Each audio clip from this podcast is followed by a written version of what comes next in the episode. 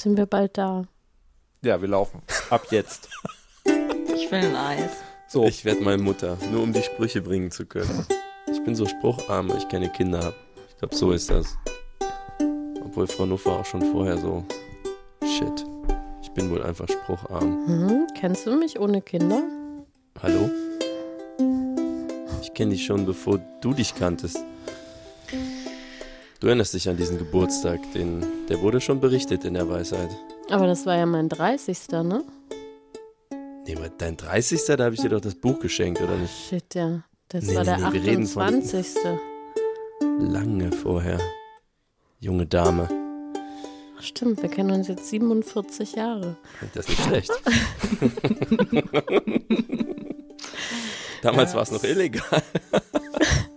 Ich möchte gerne die Startmusik von der Weisheit Ich hören. möchte bitte Der auch, dass Markus irgendwas verliert sich in. Herzlich Die willkommen Liste ist durch. Zu Awkward Silence, der Senioren-Podcast mit Patricia Kamerata, Frau Kirsche und Malik Aziz. Hier sprechen wir darüber, wie es damals war. Momente, an die sich kaum einer erinnern kann. Wir hatten nichts. Nur manchmal durchsticht ein spitzer Schrei der. Erinnerung. Oder die Schilderung einer Krankheitsgeschichte. Dem Nebel, der Oh, sich wollen wir das die Köpfe machen, so ein. Senioren-Podcast? Da kann man richtig geile Rubriken machen. Kr Krankheiten, wie stark ist meine Hautfalte entzündet? Oh. Dekubitus, was tun? Die Nessung der Woche. Da passt ja auch Markus Lieblingskategorie zum Kulturpessimismus der Woche prima ja. rein. Ja. Kulturpessimismus der Woche, stimmt. Stützstrümpfe selber wechseln. Hast du überhaupt für diese Woche einen? Sonst müssen wir die Folge absagen. Warte, Kulturpessimismus, warte, doch, doch, doch, warte. Natürlich. Ah, was war denn das? Ich hatte so richtig so einen spitzerischen Moment. Oh ja, oh ja, oh, der war, den kann ich gar nicht erzählen, der, der war zu real. Der, der, der war mir zu dicht. Das geht nicht. Na Können wir jetzt toll. endlich anfangen? Nee. Wie weit ist es denn Jetzt noch? ist Pre-Show. Und was ist jetzt mit dem grünen Label hier? Nee, irgendjemand wollte was mit einem Föhn erzählen. Ja. Ach so, gut, das, also Pre-Show. Nee, ich habe einfach nur einen Bekannten, der, wenn er betrunken ist, vor allem, aber ich glaube auch, wenn er nicht betrunken ist, aber besonders, wenn er betrunken ist, der äh, sitzt dann vorm Computer und föhnt sich. Und der hat schon, also er lässt einen Föhn in sein Gesicht äh, föhnen, so weil er die warme Luft irgendwie mag. Das ist allerdings nicht ganz unproblematisch, wenn man sehr besoffen ist und das auf dem Boden liegen tut. Und ein Föhn wird ja doch schon heiß und so. Und also er hat definitiv, ich glaube, mehrere Föhns durch. Ich weiß nicht, ob im Sinne von so lange geföhnt, bis sie einfach kaputt gegangen sind oder eben auch durch kleinere Unfälle äh, an den Föhngott verloren. Aber du sagtest ja gerade, er macht das, während er vorm Computer sitzt. Er könnte doch einfach sich so einen äh, Hochleistungsrechner kaufen, der einfach ganz, ganz krass Luft zirkuliert. Ich könnte sie mir mal vorschlagen. Aber Das glaube ich nicht, Föhn- dass- Ich habe sehr viele Fragen an diesen Bekannten. Ja, aber warum? Mhm. eigentlich? Also, also warum eigentlich? Warum weiß ich? Ich. Hallo, Ja, Herr ja. Lehrer, hallo, hallo. Es gibt äh, unter Eltern die Praktik, dass man schreiende Babys mit Föhn beruhigt. Ist ich echt bin immer total beruhigt, wenn ich besoffen bin. Warte, Also du meinst, er Moment hat das mal. von Kindheit an? Man macht Babys besoffen, um sie dann zu föhnen? Nein, man gibt ihnen keinen Alkohol, die schreien von alleine. Achso. Und dann föhnt man die. Also ich habe das nie gemacht, weil das gehörte zu den Dingen, die ich gehört habe, aber irgendwie total absurd fand. Zumal ja auch, wenn ein Kind dann weint und man irgendwie alles probiert hat, dann ist ja schon das, ist ja die Lautstärke an sich schon stresserzeugend ab einem gewissen Level. Marktlücke, Silent Föhn. Und dann noch, ja, dann noch den Föhn drauf. Aber gibt es anscheinend äh, wirklich Leute, die das tun. Und vor allem Babys, die dadurch äh, sich beruhigen lassen. Und Vielleicht das tatsächlich ist die so gelernt. interessante Frage, ob das dann die Luft ist oder der Ton, weil ich kenne auch Babys, die mit so Geräusche-Apps, mit so ähm, Auch Erwachsene. komische Weißes Rauschen. weißes Ukulele zum Rauschen und so weiter ähm, zum Schlafen gebracht ich keinen. werden. Ich kann mal nachfragen, Ja, bitte. Das fände ich ganz schön. ob da als Kind geföhnt wurde. Ja, frag mal bitte. Ich als Ach, du meinst, Psychologin würde das, das, gerne ist, das wissen. ist so, wie äh, andere Leute hören immer, immer noch, egal wie alt sie sind, äh, die drei Fragezeichen zum Einschlafen, weil sie das Kind immer gemacht haben und der, der wurde halt öfter mal geföhnt. Aber ich finde dieses Betrunkensein und dann föhnen so ein bisschen. Da ist aber be- betrunken sein ist doch Regression ins Kindliche, oder nicht? Ja, aber dann so warme Luft auf dem Kopf. Stelle ich mir jetzt nicht so geil vor, ehrlich gesagt. Ich finde auch, das riecht ja öfter auch mal gern nach verbranntem Staub oder irgendwie solchen Sachen. Also, Nur dein Föhn. habe ich Das ist ja ekelhaft. Das ist ja ekelhaft. Hast du keinen Föhn bei deinem langen Haar? Das ist Ich ja habe noch nie geföhnt. Ehrlich? Stopp Nee. jetzt!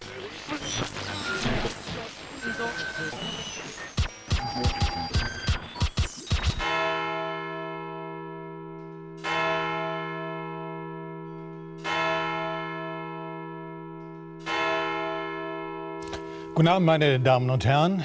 ARD und ZDF haben ihr Programm geändert. Denn anderslautenden Gerüchten zum Trotz kehrt die Weisheit zurück zu Staffel 5 in völlig neuer Besetzung. Ich begrüße Sie recht herzlich aus Berlin. Mein Name ist Markus Richter. Ich spreche in Mikrofone und begrüße auf einem Thron Patricia Camarata. Ich winke huldvoll. Außerdem verbannt in die Pampa, wo er für immer versauern muss und sich die Haare föhnt. Malik Aziz! Wir hatten ja nichts nach dem Krieg. Und ab heute ihre neue Arbeitsstelle in einer Benzin-Flammenwerfer-Tankbefüllungsfabrik antreten, Frau Kirsche. Hi. Liebe Hörerinnen und Hörer, ihr hört, es stehen Änderungen an. In Staffel 5 wird alles anders. Es wird alles anders. Wir arbeiten Die ab jetzt schon gefeuert sind? Prefeuert. Das wäre eine gute Idee gewesen. Das wäre eine. Da muss ich leider bis Staffel 6 warten. Ähm, aber was wir heute einführen, ab heute, ab heute für immer, ist eine Rubrik. Eine Rubrik ist, ähm, Fünf Jahre nach Gründung des Magazins. Die Ja. erste Rubrik. ich finde, man muss sich mit solchen Entscheidungen auch Zeit lassen. Ja. Viele, Ich fühle Medien, mich auch schnell überfordert. Sonst. viele Medienunternehmen sind ja also so, die machen ja, also zum Beispiel Ja. habe ich gehört, dass es schon jetzt öffentlich-rechtliche Rundfunksender geben soll, die Facebook-Accounts haben. Nein. Man weiß doch gar nicht, ob das wirklich, also Der echte neue Internet überhaupt Scheiß sind Newsletter, ja. Und Wenn man was von Social Media und äh, Community Building versteht, dann macht man heutzutage einen Newsletter. aber Ich sag's nur. Aber das ist mir jetzt ein bisschen zu meta, weil Newsletter sind ja gerade tatsächlich das neue Ding. Jetzt bin ich verwirrt. Also ernsthaft. Weil Newsletter werden doch wirklich gerade. Okay, aber Wie Rubrik. willst du sagen, dass Rubrik, nicht der nächste heiße Scheiß ist? Rubrik. Okay, kann jemand die Rubrik erklären? Ich muss mich kurz. Ich muss mich kurz ja, aber Kirsch, hast du wieder Drogen genommen? Oder keine. Ich Hast du wieder vom sprechen. Benzin genascht? so, also die Rubrik. Die Rubrik heißt Fragt Dr. Weisheit. Und ähm, wie soll das ablaufen, Frau Kirsche? Die Idee ist die folgende. In der Weisheit sind ja zahlreiche Expertinnen und Experten versammelt, die sich Wirklich? insbesondere in den Absonderlichkeiten des Lebens sehr gut auskennen.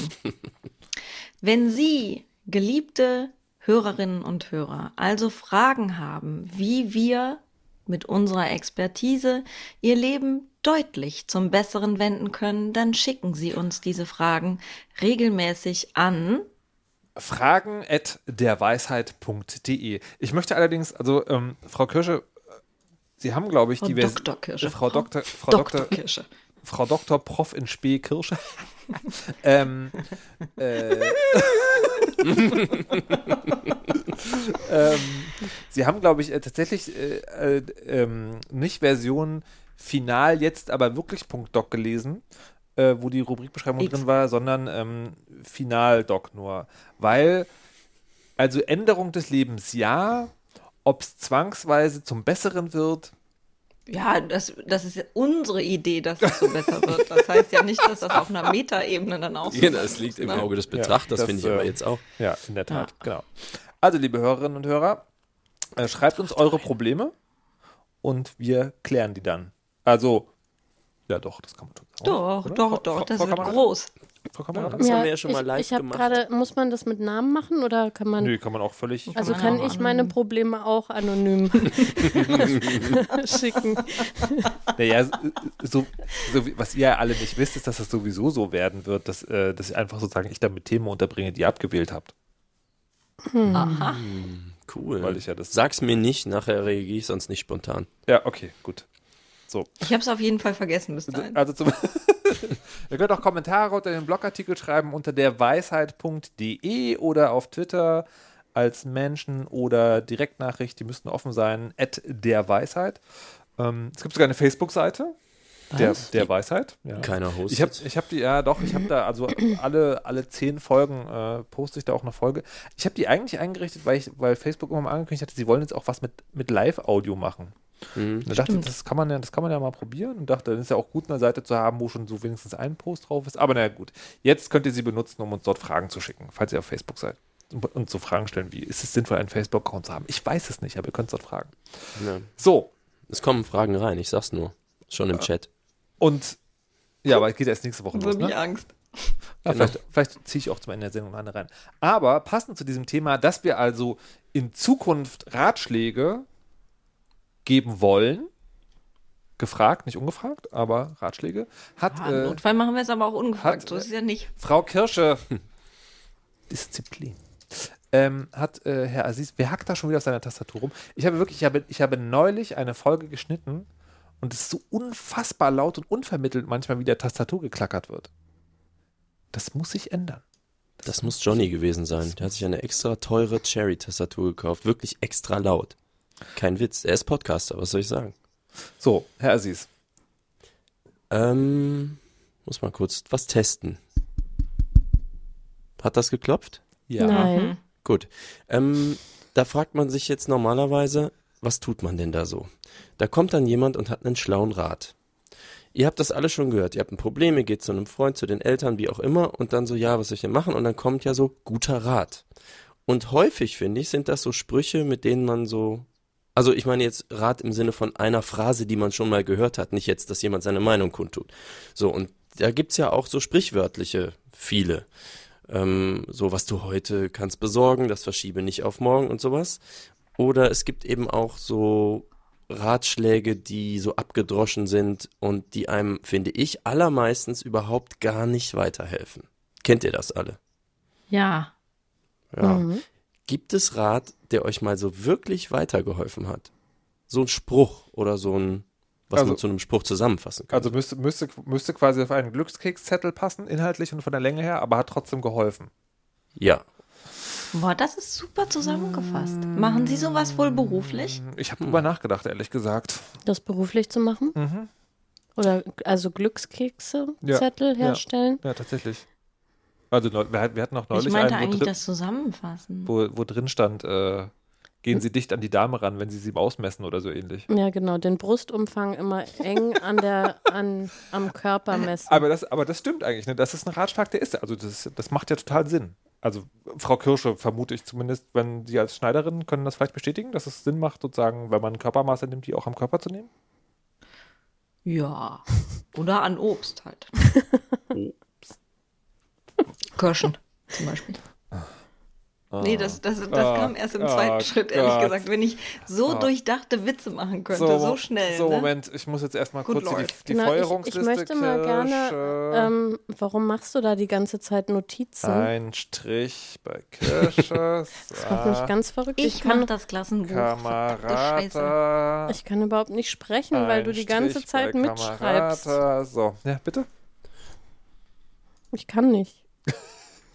Also, ich, Oh ich, Gott. ich, ähm, ich Ich möchte meine, ich meine möchte- ich möchte- Anfrage noch etwas spezifizieren übrigens. Mhm, mhm. Das ist, weil im Chat nämlich Dr. Sebastian gerade geschrieben hat, sowas wie Zeit heilt alle Wunden. Das ist für mich, äh, das ist so eine Phrase, das stimmt schon, aber es ist eigentlich kein Ratschlag. So im Sinne von, pass auf, tu das äh, oder geh in diese Richtung und etwas wird besser.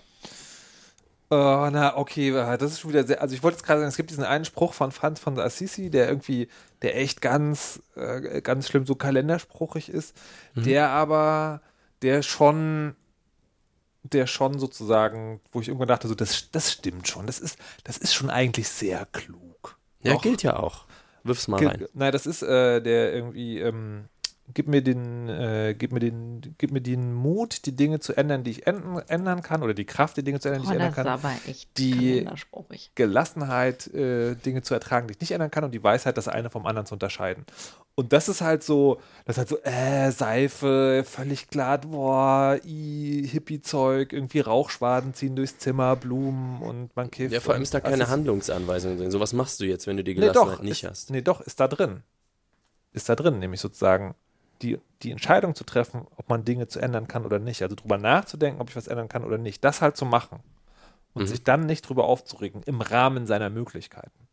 Dann weiß ich auch eine Sache, jetzt wo du es sagst. Und Ja. zwar gibt es irgendwie so einen Spruch wie, man soll sich nicht immer Gedanken darüber machen, was alles passieren könnte, sondern nur über das Allerschlimmste und sich darauf wappnen. Und das ist, Oh, krass. und das ist, Das würde äh, mich völlig fertig machen. aber das, das hilft total, weil man äh, eben sich nicht die 500 anderen absurden Varianten alle überlegen muss und damit ewig verrückt machen muss. Und man kennt dann sehr genau das Worst-Case-Szenario und ist dann quasi, egal was passiert, total dankbar, dass das nicht eintritt. Das hat applied aber nur bei Warriors, oder? Bei was? Bei Warriors, bei Leuten, die immer worryen. Bei Die sich sorgen. ah, Sich Sorgen. sorgen. Nicht Krieger, sondern die Genau, mit Sorger. O, ja. Aber, Ja, ja, ja, genau. Ich war, glaube ich, früher Warrior. aber ich, bin- also ich glaube, ich, ich weiß nicht, ob es das Gegenteil davon gibt, aber ich würde spontan sagen, dass habe ich das sehr lange gemacht. Also mir das Schlimmste immer auszumalen. Und der Fehler ist dann natürlich sozusagen auch davon auszugehen, dass genau das passieren wird. Aber mir hat es, also jetzt konkret auf diesen Spruch bezogen, viel mehr geholfen zu erleben, dass man Dinge falsch machen kann und einfach nichts passiert. Also dass es tatsächlich so ganz Ja, viele ja. Abstufungen gibt von, das geht schief, aber Welt dreht sich weiter, ist auch gut. Ja, äh, das ist, kommt ja natürlich auf die Komplexität der Situation irgendwie an, was man sich an Szenarien auch denken kann. Aber eigentlich hat es genau das zur Folge, wenn man das in so einem ganz einfachen Setting macht, was weiß ich, bei äh, Vortragsangst oder irgendwie sowas. Man hat eigentlich vor, frei zu sprechen und so, dann ist ja sozusagen, äh, also das realistisch Schlimmste ist ja nicht, dass die Hose explodiert und man irgendwie nackt dasteht und alle lachen oder so, sondern ist ja einfach, dass man total den Faden verliert und auch nicht mehr reinkommt oder irgendwie so. Ähm, und äh, darauf kann man sich aber ja auch sozusagen vorbereiten und man macht ja dann die Erfahrung, dass das halt in der Re also eigentlich nicht passiert und alles andere bewältigbar ist und andere auch nicht böse sind, wenn das passiert. Hm. Also letzteres ist ja, also mir ist es schon passiert und dann aber die Erfahrung zu machen, dass es, äh, dass es auch wieder vorbeigeht, das hat sehr geholfen. Frau Kirsch, haben Sie noch einen Kalenderblattspruch, der Ihnen tatsächlich mal geholfen hat? Ja, ich neige dazu. Das passt so ein bisschen zu dem, was ähm, Frau Kamerata gerade erzählt hatte. Ähm, ich neige manchmal dazu, dass wenn ich Entscheidungen treffe und es geht mir gut mit den Entscheidungen, zu denken, ah, das wird sich bestimmt auch noch mal ändern und dann bist du sauer, traurig, geknickt, willst es doch wieder rückgängig machen und dann, ähm, obwohl ich eigentlich mit allem total fein bin, darüber nachdenke, dass ich zukünftig irgendwann mal äh, unglücklich über irgendwas sein könnte. Und da hat äh, meine Freundin Julia irgendwann gesagt, darüber kann sich die Zukunftskirsche ja Gedanken machen. Und das hat sehr gut geholfen. Das, ähm, Da erinnere ich mich dann, wenn ich, also es dauert ein bisschen, bis ich mich daran erinnere, dass ich diesen Ratschlag schon vor zehn Jahren bekommen habe. Aber wenn ich mich daran erinnere, dann denke ich so, ja, stimmt, ja, ist ja gut, ist ja gut. Ich habe Also- übrigens hier zufällig, Entschuldigung, dass ich unterbreche, aphorismen.de aufgerufen. Ja, jetzt gebe ich da mal ein, Frau Kirsche. Und jetzt kommt der passende Spruch, nämlich, wenn dein Haus in Flammen steht, dann wärme dich daran. Weil ich, ich, ich weiß nicht, ob das Ich die Leute. Screenshot. Ich weiß nicht, ob das die Leute vom Mietshäuser-Syndikat äh, hören sollten, aber, aber gut. Ah, apropos Mietshäuser, ich muss, ich muss kurz den Ausblick Ja. machen. Ähm, es gab einen Talk, also wir haben neulich in der vorletzten Folge, glaube ich, über das Mietshäuser-Syndikat gesprochen und hatten eine Frage, nämlich, was passiert, wenn man äh, da drin wohnt, Geld bezahlt hat, der Kredit abbezahlt ist, man in das Syndikat einzahlt und dann aber verarmt selber. Und in dem Vortrag auf dem Chaos Communication Kongress, der Wurde das beantwortet? wurde ne? das also naja, ich habe jemand hat mir das getwittert und meinte, er oder sie meine sich daran zu erinnern, dass da gesagt wurde, das ist dann halt Sache der Hausgemeinschaft. Genau. Das heißt also, das Konzept ist tatsächlich so, dass die, dass die Solidarität nicht dem Einzelnen gilt, sondern dem Wohnungsmarkt sozusagen. Und was ich aber auch gar nicht verstanden habe, äh, ich hatte die ganze Zeit immer gedacht, das Mietshäuser-Syndikat ist eine Alternative zum selber Wohnung kaufen, aber es ist eigentlich nicht, sondern da wurde es eher so präsentiert, das ist, du hast gar nicht, oder du seid, ihr seid eine Gemeinschaft von Leuten, die keine Kohle haben, selber was zu kaufen und tun sich zusammen und mit Hilfe des Syndikats kauft man dann durch seine Mieten ein Haus. Es geht sozusagen gar nicht so sehr ums Eigenkapital, das man solidarisch verwendet, sondern eher sozusagen, um das möglich zu machen. Ähm, das war Folge Nummer 25. Was? 27? Nee, 15? ich glaube 15, ja. Also unter, unter, 15? Wir, wir verlinken das. unter der Weisheit.de gibt es die Folge und die heißt ein Stahlknie für das Syndikat. Da kann man nochmal genau nachher, worum es geht. Und die genau, andere. und die und Antwort, ja, sorry. Die Antwort im Vortrag ist tatsächlich zu sagen, das Syndikat gibt die Form vor und hilft und berät und ähm, ist äh, Partner im, im Kaufgeschäft sozusagen, aber die Entscheidungen wie zum Beispiel mit solidarischem Handeln oder ob man, ob man zum Beispiel alles Eigentum vergemeinschaftet oder ob jede Person das eigene Eigentum behält, wie werden die Mieten aufgeteilt, das sind alles Sachen, die in der Hausgemeinschaft selbst entschieden werden. So auch der Umgang mit Personen, die zum Beispiel die Miete nicht mehr zahlen können. ja, ja, genau, aber es ist wichtig zu wissen, das Syndikat nimmt ja Geld ein. Also das, das macht ja Nettogewinn nach einer Weile. Ja, genau. Zieht sich da aber aus der Verantwortung. Meine Formulierung. Ja, genau. Genau, Ähm, weil es mit dem Gewinn andere ja, Häuser finanziert. genau. Mhm. Und äh, da hat also die, der Solidargedanke Vorrang vom Schicksal des Einzelnen. Und die Ja. andere Berichtigung, oder nicht Berichtigung oder Ergänzung war, wir haben irgendwann mal behauptet, in unserem Bus so, Gutscheine können nie verfallen. Das ist wohl auch nicht ganz richtig, sondern es gibt so, also bestimmte Formen müssen eingehalten werden, dann kann man die doch begrenzen oder so. Da gibt es einen hilfreichen Link, den hat äh, eine Hörerin oder ein Hörer ähm, verdingst, äh, geschrieben in die Kommentare. Und da kann man das nachlesen. Stimmt. So, jetzt habe ich abgelenkt, aber ich wollte es kurz noch anbringen, weil das ja auf die alten Folgen zurückwirft. Ja, ich könnte deinen Umweg dann, soll ich den mal wieder einfangen? Ja, bitte. Und dann hätte ich nämlich auch noch einen Spruch, der mich seit vielen Jahren begleitet. Ähm, und das ist nämlich folgender. Es gibt gute Medizin gegen große Sorgen, kleine Freuden.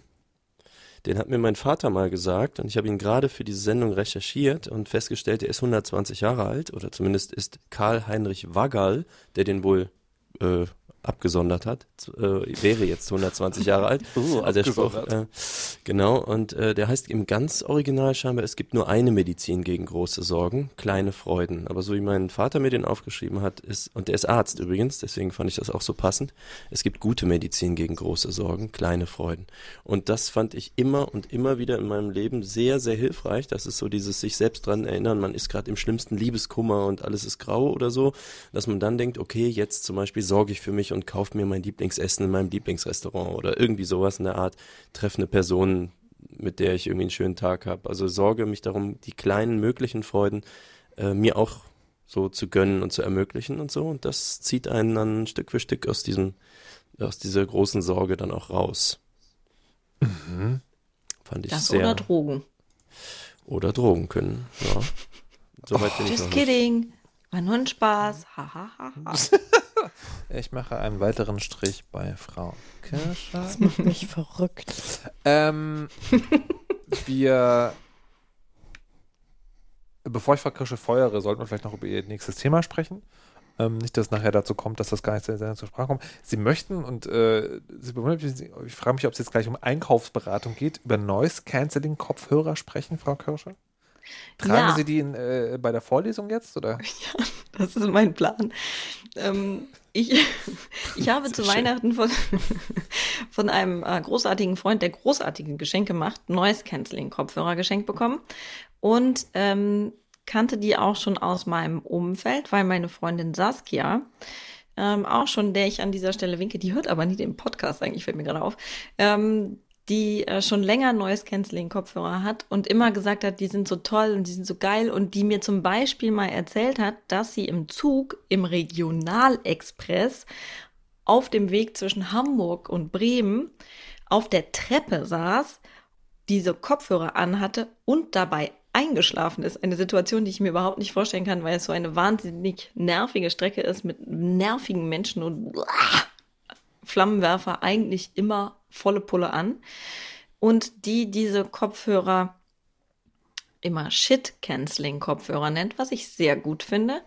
Ähm, es sei denn, sie sitzt mit mir in der Kneipe, ich sag irgendwas, was ihr nicht in den Kram passt und sie sagt, Frau Kirsche, ich ziehe jetzt gleich meine Shit-Canceling-Kopfhörer an, wenn das so weitergeht. Und ich möchte kurz sagen, dass ich diese Kopfhörer habe. Ich trage sie im Zug. Ich trage sie, während ich einkaufe. Mein Leben ist wunderbar schön. Es ist alles so unfassbar toll, weil mir keiner auf den Piss geht. Und dann folgende Situation. Ich gehe in einen Supermarkt, ich trage die Kopfhörer, ich höre dabei vielleicht Musik, vielleicht habe ich aber auch einfach nur die Kopfhörer an und ähm, auch äh, das Noise Cancelling an. Wie das funktioniert, und man kann die sozusagen einfach, man kann, man trägt die, da kommt nichts raus. Yep. Und trotzdem wird es ist so gut. Okay. Ja, da kommt natürlich Sinus raus, wo draußen Cosinus ist, sozusagen. Ja. So, Malika, siehst das erklärst jetzt mal schön, bitte.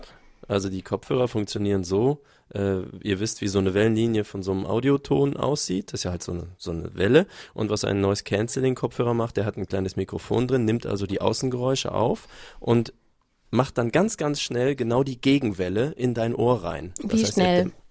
Sehr, sehr. Millisekunden. Also so schnell, dass man, also ich würde mal sagen, unter 20 müssten es sein, aber das ist jetzt geraten. Also jedenfalls so, dass du das Außengeräusch genau ausgelöscht bekommst. So funktioniert es auch in Autos, äh, wenn die schallgedämmt sind über solche Mechanismen. Ähm, und das ist halt besonders gut bei diesen Kopfhörern machbar, weil die ja um dein Ohr rum einen sehr, sehr kleinen Bereich haben, wo die das nur machen müssen. In so einem Auto ist das sehr viel schwieriger, weil der Raum größer ist. Ja, so. Und das heißt, die ähm, filtern dann nur bestimmte Frequenzen raus, zum Beispiel Brummen, Rauschen oder so typische Umgebungsgeräusch. Blabber. Ja, genau, aber wenn dich jemand deutlich anspricht, hörst du das ja schon. Also das ist nicht ganz komplett still, nehme ich Oh. an, ne? Naja, ich, also ich höre es wirklich nicht so gut, was auch dazu führt, dass ich im Supermarkt, wenn mich dann jemand anspricht und ich reagiere nicht, weil ich es halt nicht höre, dann fasst mich irgendwann jemand an. Oh Gott. Erstens fast in Ohnmacht falle und zweitens also auch direkt zuschlagen möchte. naja, aber es ist total toll. Alle sollen Noise-Canceling-Kopfhörer haben und, aber was ich eigentlich erzählen wollte, ist, dass ähm, wenn man dann diesen, man ist wirklich so unfassbar leise und es ist so schön und es blubbert halt keiner dumm rum, wo man die Augen verdrehen muss und denkt, oh, bist du doof oder was? Und dann muss man an der Kasse diese Dinger abziehen, ne? Und dann ist das so krass, unfassbar laut. Also allein die Umgebungsgeräusche sind so schlimm laut, dass ich denke, ich weiß gar nicht, ob ich diese fünf Minuten, die ich die Dinger jetzt abziehen muss, überhaupt überstehe, bis ich sie wieder anziehen kann. Insofern hat das zwei Effekte. Erstens, ich bin sagen wir, 100 Prozent der Zeit, die ich die trage, sehr viel friedlicher, worüber wir alle ja sehr glücklich sein können. Aber wenn ich sie dann abziehen muss, habe ich schon leichte Anpassungsschwierigkeiten an meine Umwelt. Und jetzt würde ich gerne Dr. Weisheit schon mal befragen. Meinen Sie, das ist schlecht für mich, weil ich ja sonst eigentlich so eine große Menschenfreundin bin? Ich habe ich hab, äh, vorher noch andere Fragen. Und zwar, ähm, weißt du, in welchem Preissegment sich das aufhält? Also ich arbeite in einem Großraumbüro und ich habe ähm, eine sehr ausgeprägte Fähigkeit entwickelt, ähm, ge- also Geräusche und Gespräche und so weiter auch zu ignorieren. Aber es gibt immer so eine Summe an Störgeräuschen, äh, die dann alles zum Kippen bringt. Also, dass ich dann auch tatsächlich abends völlig gestresst bin und Leute nochmal mit mir sprechen und mich das schon stresst oder jemand mit der Du willst einfach Ukulele. nur irgendwen umbringen und du weißt gar nicht, warum eigentlich. Ja, genau das. Äh, und ich habe jetzt öfter schon über diese Kopfhörer irgendwie nachgedacht, konnte mich aber nie so richtig durchringen, weil die preislich ja doch äh, eher eine Investition sind und die würde ich sogar noch äh, tätigen, wenn ich denn wirklich wüsste, dass das genauso eintritt, wie du das jetzt schilderst. Das klingt ja schon sehr Oh, verführerisch. das ist so gut. also so, dass Ja, man die das ist eigentlich so. nie wieder ausziehen will.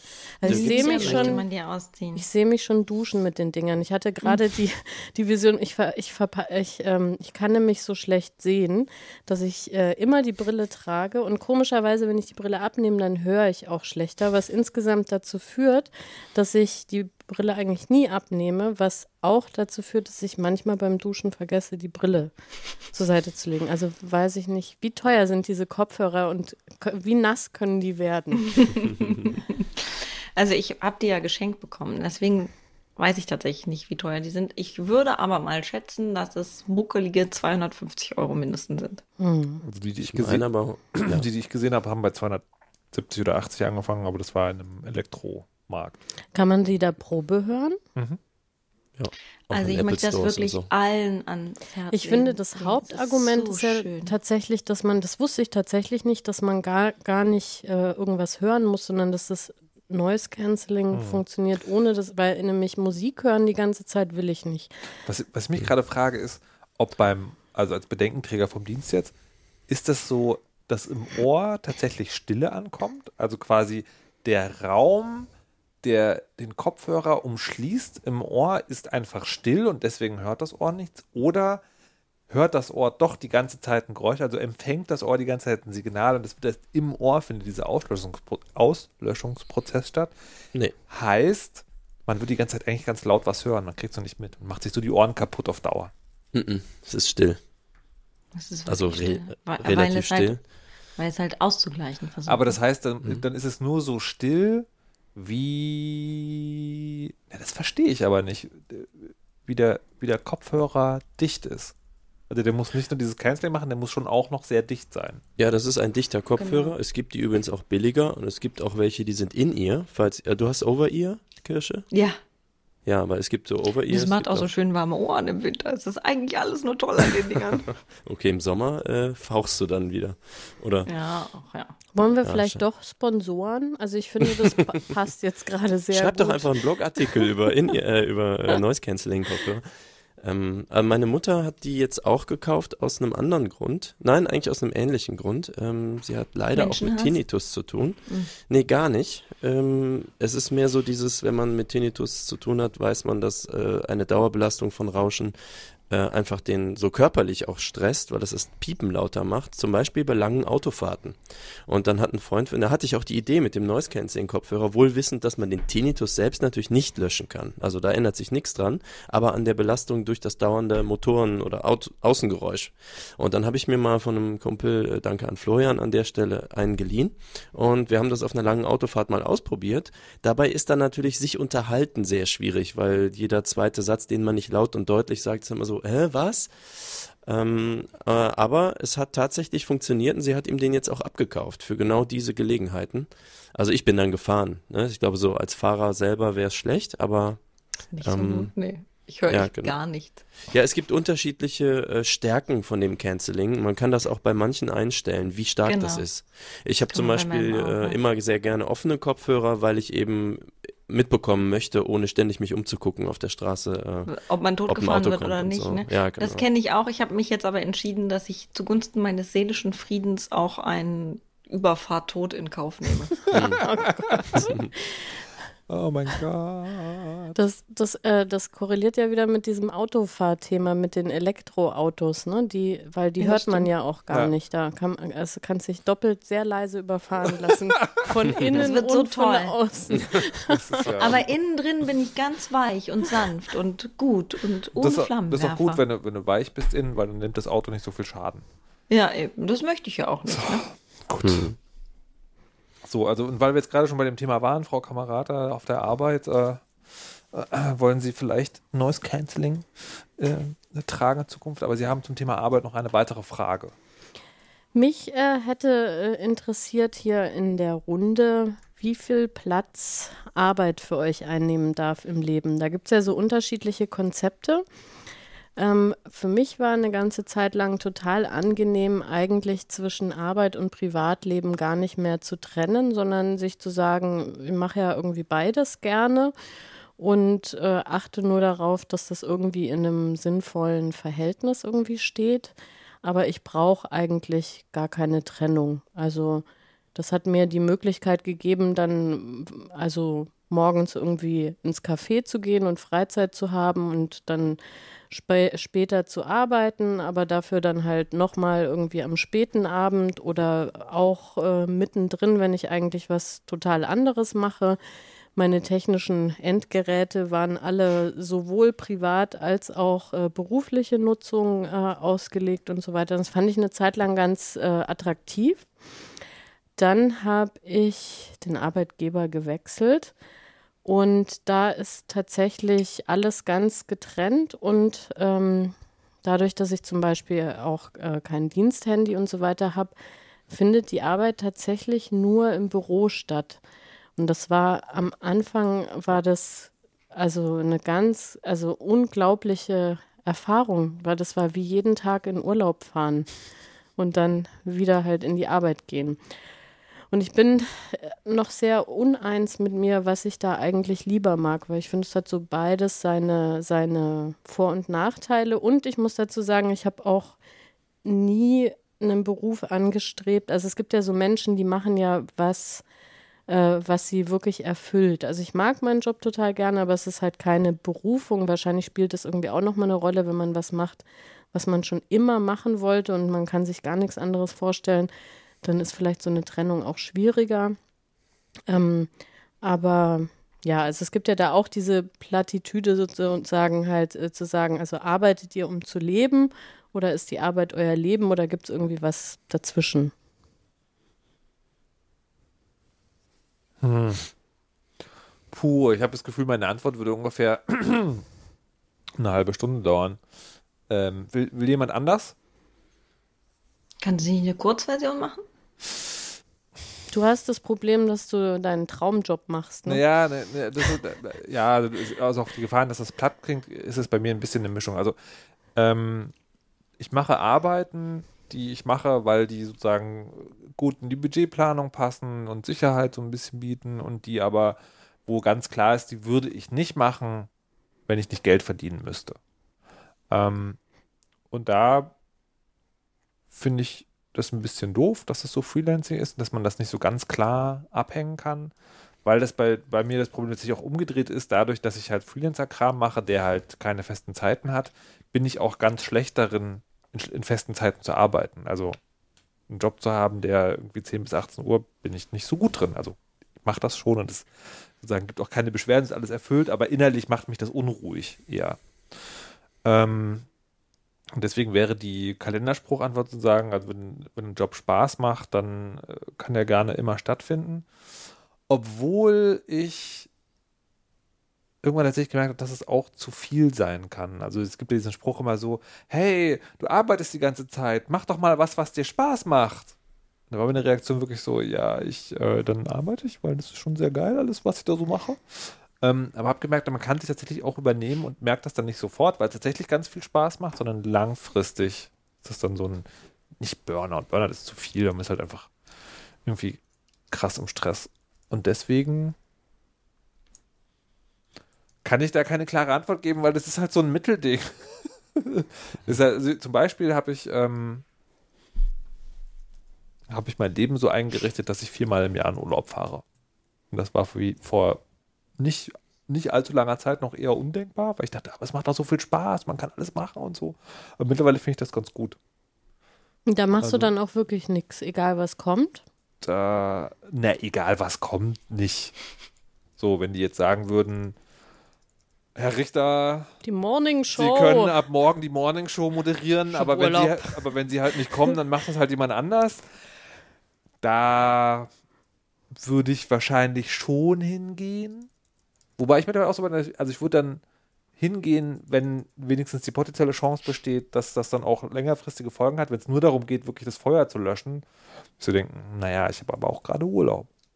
Ähm, nee, aber Und beim, also, beim äh, Communication Kongress hattest du ja auch, schon, ne?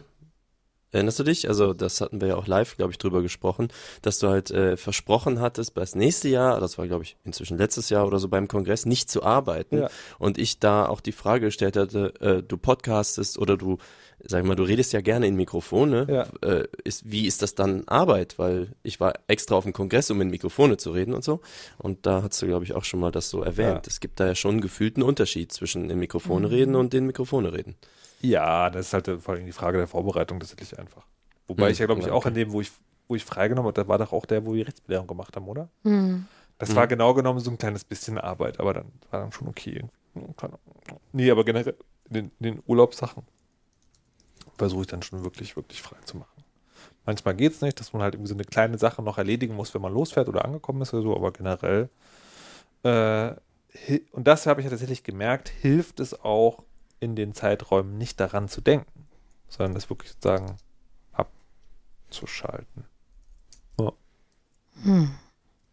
Und der Herr Malik.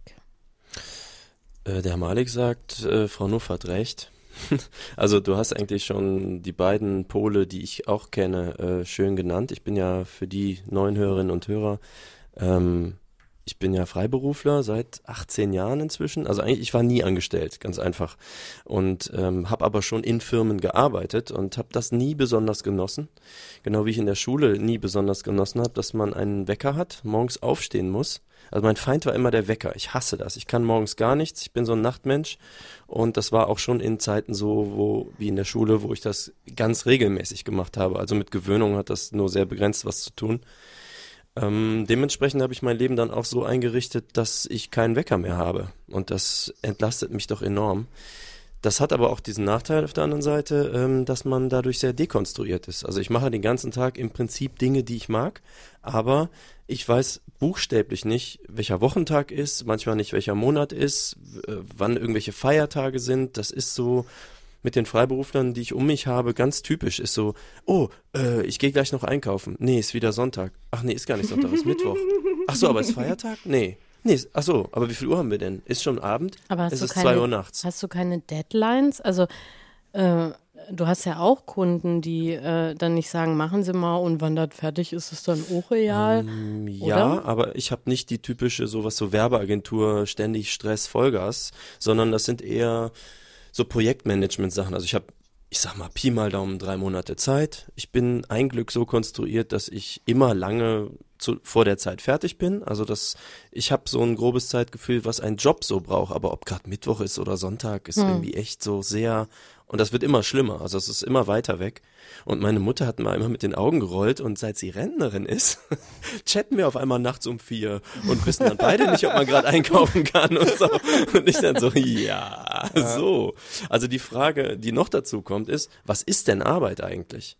Weil als du das eben so erzählt hast von diesem, also, oder auch Markus, so, was man liebt oder nicht liebt, ähm, ich mache, glaube ich, in meinem Leben, wenn ich fair bin, meine Zweitfirma Band, die keine anerkannte, zum Geld verdienen existierende Firma ist, die aber faktisch alles verlangt, was eine Firma auch verlangt, mache ich, glaube ich, auch mehr als meine echte Arbeit.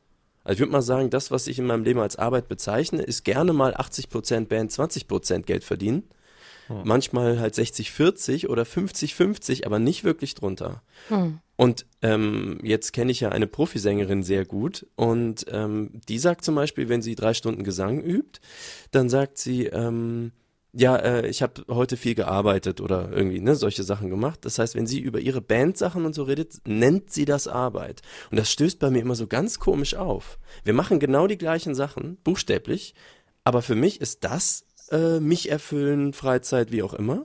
Und für sie ist das eindeutig als Arbeit definiert. Da leidet sie auch nicht drunter, sie macht's auch gerne, aber sie nennt das Arbeiten. Ich wehre mich dagegen, das Arbeit zu nennen. So, also ähm, noch ein zum Schluss vielleicht, so wir hatten gestern einen sehr, sehr anstrengenden Tag, zwölf Stunden Videodreh und ewig und ich kam kaputt nach Hause, auf der Couch eingepennt, so richtig im Sack. Und äh, heute Morgen äh, habe ich halt ausgeschlafen. Jetzt schreibt eben mein Bassist, boah, bist du auch so kaputt, ich bin auch noch so müde. Und ich so, ja, ich habe überall Muskelkater und so, aber ich bin nicht müde. Und dann fiel mir ein, ja klar, der ist ja auch um 6.30 Uhr wieder aufgestanden. Hm. Und dann merke ich wieder in diesen Momenten, ne, so äh, gar keine Frage. Also mein Lebenswandel ist der, den ich brauche, auch wenn es mir zu dekonstruiert ist teilweise. Also ich überlege gerade von wegen ja. irgendwie Dinge als Arbeit bezeichnen. Ich, das ist bei mir beim Podcasten so. Das ist halt stellenweise schon ähm, Arbeit im Sinne von, das mache ich, weil ich dann einen Zwang wahrnehme oder so. Ähm, also das, das Podcasten selber nicht, aber alles, was danach kommt. Mhm. Ähm, Editen und so. Ja, genau. Und, Ja, das verstehe ich. Und, das, und ähm, da hatte ich auch lange so einen Ehrgeiz, das nicht als Arbeit sehen zu wollen. Und dann so ein ganz, so ein ganz komisch konstruiertes Ding. So, dann muss es also aber auch Spaß machen. Und dann muss ich auch nachts um elf nach einem anstrengenden Tag noch Bock drauf haben wollen, weil das ja das Ding ist, das Spaß macht. Und sich davon zu lösen, fand ich dann wieder befreiend. Und ich glaube, das, also da, da hat mich jetzt gerade dran, ähm, was du über die Kollegin gesagt hast. Äh, das hat mich daran erinnert, dass ich äh, genau das dann auch sage, dass ich so, dass ich tatsächlich denke, ähm, also ich habe das ist tatsächlich manchmal eine bewusste Gedankenkette bei mir. Ich denke, ich habe ja heute Abend frei, was mache ich denn? Ach, da kann ich ja einen Podcast schneiden. Nee. Weil das ist auch wieder dann sozusagen Dinge, die man produktiv mehr oder weniger macht. Ähm, Ich finde aber legitim, auch bei Sachen, die Spaß machen, bei Teilbereichen davon so ein Hausaufgabengefühl zu haben. Ja. Und bei mir ist das bei Podcasts auch so. ja, Ich, sp ich spreche gerne im Mikrofon, aber ich sitze nicht unbedingt gerne zwei Stunden da und edite Samples irgendwo hin Ja. und exportiere MP3s oder so. genau. Und dann kann man auch mal sagen, dann machen wir es halt morgen oder nächste Woche. Ja. Oder so. Wie ist Oder das halt in eigentlich? vier Monaten. Wie ist das eigentlich mit Frau Kirscher? Ähm, in meinem Beruf als Wissenschaftlerin wird häufig davon ausgegangen, dass wir das nicht als Beruf wahrnehmen, sondern als Berufung. Und ähm, da das Fortkommen in der Wissenschaft ist ja so ganz stark an die eigene Person geknüpft und an die Idee vom Weiterkommen. Und dadurch haben wir häufig Mechanismen, die sich, glaube ich, vergleichen lassen mit denen von Selbstständigen. Na, was passiert, wenn ich diesen Auftrag, also im Sinne von, ich schreibe jetzt, bin, was weiß ich, da ist eine Stelle ausgeschrieben. Ich habe eigentlich keinen Bock, mich auf die Stelle zu bewerben. Ich habe keine Zeit, mich auf die Stelle zu bewerben. Äh, das kostet unfassbar viel Arbeit. Sehr wahrscheinlich kriege ich die Stelle eh nicht. Ähm, aber ich muss mich ins Rennen schmeißen als Frau Kirsche und äh, mache das dann, egal zu welcher Uhrzeit. Genau das gleiche gilt mit Vorträgen, für die ich keine Kohle bekomme oder wo ich äh, selbst die Anfahrtswege noch selbst bezahlen muss ähm, oder für ähm, Zeitungsartikel, die ich schreibe. Also jetzt sowohl ähm, tatsächlich in Zeitungen wie Süddeutsche oder hast nicht gesehen, aber auch in, natürlich in wissenschaftlichen Journals. Und das ist ganz häufig darauf ausgelegt, dass wir das am Wochenende, nachts, abends oder sonst irgendwas machen. Ich weiß auch, ich habe, glaube ich, mal auch eine Weisheit abgesagt, weil ich gesagt habe, ich habe heute Nacht Deadline und ich äh, muss vorher noch äh, Statistik unterrichten und danach muss ich das fertig schreiben und das ist dann sehr wahrscheinlich um 12 Uhr nachts fertig und genau so war's. Ähm, das heißt, es gibt diese Anforderungen und dadurch, dass wir alle, die in der Wissenschaft arbeiten, diese Anforderungen gut kennen, häufig schon als studentische Hilfskraft im System gearbeitet haben, haben wir das ganz stark verinnerlicht und das wird auch so überzogen dann dargestellt. Das gehört zur Selbstinszenierung und zur Identitätsfindung dazu, dass man das geil findet und sich daran berauscht, darunter auch leidet, aber dann sagt, ja, so ist es halt und da müssen wir durch und so. Ähm, und ich würde sagen, dass das ähm, 65 bis 70 Prozent des Jahres klappt und die restliche Zeit nicht. Dann bin ich so durch und genervt und finde alles ätzend. Also finde auch scheiße, dass wir uns so selbst ausbeuten und dass wir auch noch äh, lächeln, während wir uns selbst ausbeuten. Und dann ähm, fahre ich das ganz stark zurück und mache gar nichts. Das habe ich zum Beispiel im Dezember gemacht. Da war auch klar, ich, äh, ich hatte bis Anfang Dezember ganz viele Deadlines, die ähm, wichtig waren und die halt auch fürs Fortkommen und für meine Karriere und so weiter, bla bla, wichtig waren. Und ich wusste, der Rest des Dezembers, da muss ich nur noch unterrichten und dann gehe ich irgendwie zu äh, Sitzungen und gehe ins Büro und mache Sprechstunde und so weiter. Aber ich mache nichts am Abend, ich mache nichts am Wochenende. Und ähm, ähm, für mich funktioniert das im Leben im Leben, oh Gott. Also für mich funktioniert das ganz gut so, dass ich ähm, äh, an ja eben einen langen Zeitraum ähm, sage, meine Arbeit ist mein Leben und dann muss ich aber auch ganz klar trennen und sagen, so und jetzt ist es genug und jetzt muss ich ganz viel ähm, rumhängen und Freundinnen und Freunde treffen und äh, feiern und Mhm. knutschen und so und dann dann kann ich auch wieder durchstarten. Aber es ist nicht gleichbleibend. Und es ist auch nicht, ich kann auch nicht gleichbleibend sagen, dass mein Beruf das Guteste in, in meinem Leben ist oder was besonders gut ist, sondern ich muss eben auch die Phasen haben und ertragen und abkotzen, wo ich meinen Beruf echt übergriffig finde. Also, was, was mir tatsächlich gerade au auffällt, ist, dass, äh, dass sich meine Perspektive auf Arbeit irgendwann ähm, verändert hat, in dem Sinne von, dass mir zwei Sachen aufgefallen ist. Das eine ist, dass du, das, also das, das, was Spaß macht an Arbeit, das ist genauso lange da, wie du die machst. Und die gibt dir aber keinen Polster. Ja. Ähm, und das heißt auch, wenn du die Arbeit nicht hast, dann möchtest du ein Netz in irgendeiner Art und Weise. Das ist bei mir und ich glaube bei vielen anderen Menschen auch ein soziales Netz. Also möchtest du Menschen um dich haben. Und äh, was man vielleicht als Freelancer dann vergisst oder was zumindest bei mir das Gefühl hatte, ist dieses, ähm, es ist halt nicht so, dass die Menschheit darauf wartet, dass du auf einmal nicht gerade nicht genug zu arbeiten hast und dann hat sie Zeit für soziale Interaktion, sondern das ist tatsächlich was, das, äh, dafür muss man sich auch Zeit nehmen. Ähm, und seitdem hat das für mich auch ein bisschen eine andere Priorität und hat sich so ein bisschen in der Wahrnehmung verschoben. Aber Patricia, was mich jetzt interessieren würde, ist, haben wir deine Frage jetzt eigentlich beantwortet? Weil ich habe das Gefühl, du hast eigentlich eine andere Frage gestellt, über das, was wir jetzt geredet haben. Nö, also ich, ich fühle mich gut beantwortet. Also ich habe im, im Kopf habe ich immer noch so ein bisschen, naja, bei euch ist es ja anders, weil ihr habt euch alle Berufe ausgesucht, die euch total gut gefallen.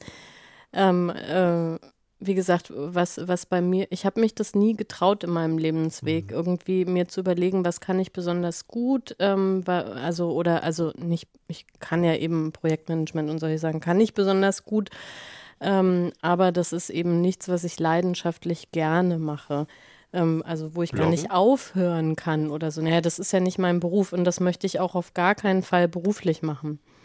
Ähm, also im Sinne von, ne, ich meine, man verdient ja über Werbung Geld. Ähm, und ich möchte auf gar keinen Fall irgendwann mich gezwungen sehen, für irgendwelche Dinge Werbung zu machen, weil es halt viel Geld bringt ähm, und dann äh, Sachen, also mir einzureden, dass ich das gut finde, damit ich darüber schreiben kann, etc. Also was ich viel sehe bei, bei Leuten, die eben ähm, das als Beruf auch haben. Also man, man schafft nicht genug Geld dran zu schaffen, ausschließlich mit irgendwelchen Produkten und Geschichten irgendwie, die wirklich authentisch zu einem passen, sondern naja, es gibt da auch Ausnahmen, aber äh, es ist ein sehr großer Aufwand, sage ich mal, um, um das wirklich äh, hinzukriegen und dann ist auch wieder Stress und nee. Aber. Kann ich gut nachvollziehen. Ja. Also wie gesagt, ich habe immer versucht, was Pragmatisches äh, mir auszusuchen und habe von daher sowieso ganz selten so ein Flow-Gefühl. Aber manchmal erschrecke ich mich eben selber, ähm, weil zum Beispiel, also ich habe ja regelmäßig äh, auch an Wochentagen die, meine Kinder nicht, die sind äh, dann eben auch abends nicht da. Ähm, und da finde ich das sensationell toll, halt keinen harten Anschlag zu haben abends und einfach weiterarbeiten zu können und weiterarbeiten zu können. Und dann merkt man irgendwann so, okay, man könnte das jetzt tatsächlich auch nochmal 20 Stunden länger machen. Da würde mich immer interessieren, wann das aufhört, dass es mich so begeistert, dass ich quasi keinen Anschlusstermin habe. Aber äh, mhm. äh, da, da, ähm, das ist halt ja, hat eigentlich gar nichts, glaube ich, mit der Arbeit zu tun. Ich könnte wahrscheinlich auch irgendwie Sachen sortieren und würde ich, ich das sagen, toll finden. Ich glaube, das kann ich vorstellen, dass es auch projektbezogen ist, dass man quasi das eine Ding jetzt so geil findet, dass man es dann auch bis, bis zu Ende, Ende macht. Ich habe, äh, weil wir nicht, weil wir nicht mehr so doll viel Zeit haben, ich hatte auch noch ein Thema, ich möchte wenigstens kurz ansprechen. Und zwar ähm, ist mir neulich was passiert, wo äh, ich völlig selbstverständlich ausgegangen, davon ausgegangen war, also natürlich ist, funktioniert die Welt so und dann wurde mir gesagt, nein, das, das kann man auch ganz, ganz, ganz anders sehen. Und zwar habe ich mich mit einer ähm, äh, mir näher bekannten Person darüber unterhalten, wie man das Mitbewohnerregel, Mitbewohnerleben regelt. Wenn man also zusammen wohnt als, ähm, als Mitbewohner, nicht irgendwie Freund, Freundin oder Familie oder sowas, sondern halt Mitbewohnerin, Mitbewohner, Mitbewohnerin. Ähm, und da war, war ich so, weil ich das bis jetzt bei mir so gehandhabt habe und das sozusagen aber auch äh, sich so erwachsen hat, habe ich so gedacht, ich finde es eigentlich eine gute Idee, ähm, wenn jemand Fremdes in der Wohnung übernachtet, dass ich dann darüber informiert werde und würde meinerseits sozusagen auch den Mitwohner, die Mitwohnerin jederzeit darüber informieren, wenn irgendjemand in der Wohnung übernachtet, der nicht hingehört. Und bei mir war das so ein, ach, das macht man halt so und das ist halt angenehm und ich mag das ja gerne wissen. Soll ich mal imitieren, wie die Gegenreaktion Ja, mach sein mal. soll? Mach mal. Es ist absolutes No-Go. Weil wenn man in der eigenen Wohnung, also auch wenn es eine WG ist, wenn ich da die Pflicht hätte, meinem Mitbewohner quasi Bescheid zu geben, dass da noch jemand übernachtet, da würde ich mich, also glaube ich, schlimmer gefangen fühlen, als ich mich jemals als Teenager zu Hause gefühlt habe. Und ich kann mir auch gar nicht vorstellen, wie das funktionieren soll. Da lerne ich abends jemanden kennen, knutsche ein bisschen rum und dann muss ich daran denken, jetzt nehme ich den mit nach Hause und dann muss aber noch meinem Mitbewohner irgendwie eine E-Mail schreiben, dass ich jetzt jemanden mitbringe. Das geht doch überhaupt nicht. Das, Nee. ja, oder SMS Okay, wir haben, oder wir irgend sowas. Wir haben nicht so viel Zeit. Ich würde gerne nicht über die technischen Kanäle streiten, sondern von Herrn Aziz und Frau Kirsche noch wissen, was sie davon halten. Ich habe nicht so ein wildes Leben. Äh, also ich bin auch kein WG-Mensch. Das heißt, ähm, Löst der, finde- ein, löst der ein oder andere Standpunkt Gefühle in dir aus? ja, ja, ja. Ich glaube, ich, äh, mein Gefühl war ein höfliches Dazwischen. Denn ähm, ich sag mal so, ich kann sehr gut verstehen, dass wenn ich in einer WG wohne und morgens äh, aufs Klo stolpere, halb blind, dass dann irgendeine fremde Person mir gegenübersteht, äh, dass das vielleicht auch alles nicht so sehr Zuhausegefühl auslöst. So, ähm, aber irgendwie kurz so, ah ja, hier, das ist Peter, der pennt heute hier, ja, ist doch nett. Also finde ich halt so höflich, kann man machen. Aber das, ich glaube, das entscheidet natürlich auch, wie ist diese WG gestrickt? Ist man da so eher sich vertrauend freundschaftlich? Oder ist das halt wirklich streng im Prinzip zwei Wohnungen in eine gepackt und man hat nichts miteinander zu tun? Dann, das hängt sehr da von solchen Sachen ab. Okay. Aber so- also wäre für mich in beiden Formen, die du genannt hast, eigentlich dasselbe. Ähm, Frau Kirsche? Ich ähm, hab über, entwickle überhaupt keine Gefühle dazu. Das ist sehr selten. Und ähm, Hast du gerade deine Noise Canceling Kopfhörer auf? Gefühlscanceling. Ich habe den Kopfhörer um mein Herz gelegt. Ähm, oh. ähm, ich finde beides völlig in Ordnung und einfach eine Frage der Absprache. Sorry. Okay. Das heißt, also, wenn dir jemand sagen würde, ich hätte das gerne so, würdest du sagen, kein Problem, können wir gerne so machen. Und Also ich finde, es hat was mit der WG-Größe zu tun, weil wenn du zu zweit bist und ne, das knüpft so ein bisschen an das an, was Malik gesagt hat, und du gehst irgendwie morgens in deinem Hm. Glitzi-Bärchen Schlafi aufs Klo, halb, schon halb ausgezogen, denkst so, er ist ja höchstens der Richter, der Typ, der da um die Ecke kommt und dann äh, kommt irgendwie jemand anders. Da finde ich es vielleicht auch doof, wenn du aber eh mit so vielen zusammen wohnst, dass du gewisse Distanzthemen Mhm. hast, dann hast Ja, du stimmt. halt auch das nicht ach so, ja. Also quasi wenn's, so ab fünf sozusagen, so dieses, also wenn Ja, so ungefähr, genau, wo du dich eh anziehst, wenn du ins Bad Ja, gehst. das stimmt, also das, das stimmt, das ist tatsächlich auch so. Also nur das mal fürs Protokoll, ich wäre auch nicht super hart, also wenn dann, wenn dann mal was passiert, wäre ich nicht so, du musst, du hast aber nicht Bescheid, Kündigung und so. Das ist mir schon völlig klar. Ah, du warst die es, Person. es, ist, es ist eher so, es ist eher sozusagen so, ich würde mir das wünschen, dass es halt ist aus genau diesem, aus genau diesem Bärchi-Schlafanzug äh, Grund, weil ich so denke, Bilder, oh, diese Bilder. weil ich halt denke, das ist einfach nett und ja, äh, das stimmt auch. ja. Finde ich auch. Und ich, über, ich überlege gerade auch, ich habe ich hab jetzt immer versucht, die beiden ne, einzunehmen. Also ich bin der, der Bescheid sagen muss und ich bin der, äh, der Bescheid gesagt bekommt. Aber ich kann, könnte ja theoretisch auch der Dritte sein. Wie wäre das für mich, in der Wohnung zu sein, wo ich weiß, der wohnt noch einer und der weiß aber nicht, dass ich nachts da bin? Ich glaube, das wäre mir auch ein bisschen komisch. Ich habe da zufällig schon mal Erfahrungen mitgemacht. Das kann auf jeden Fall zu sehr heiteren Situationen führen. Und ich würde, ähm, ich würde vielleicht empfehlen, dass man was vor die Tür hängt oder so. Ah, heute plus eins. In diesem Sinne beschließen wir die Sendung und es wird etwas Einmaliges passieren. Ich werde Herrn Aziz perfidem Plan nachgeben und ihm zur Weisheit letzten Schluss verhelfen. Bitte schön, Herr Aziz. Wow. Ja, ich möchte euch als Weisheit mitgeben, hört doch auf guten Rat eurer Freunde und seid auch Freundin. sozial.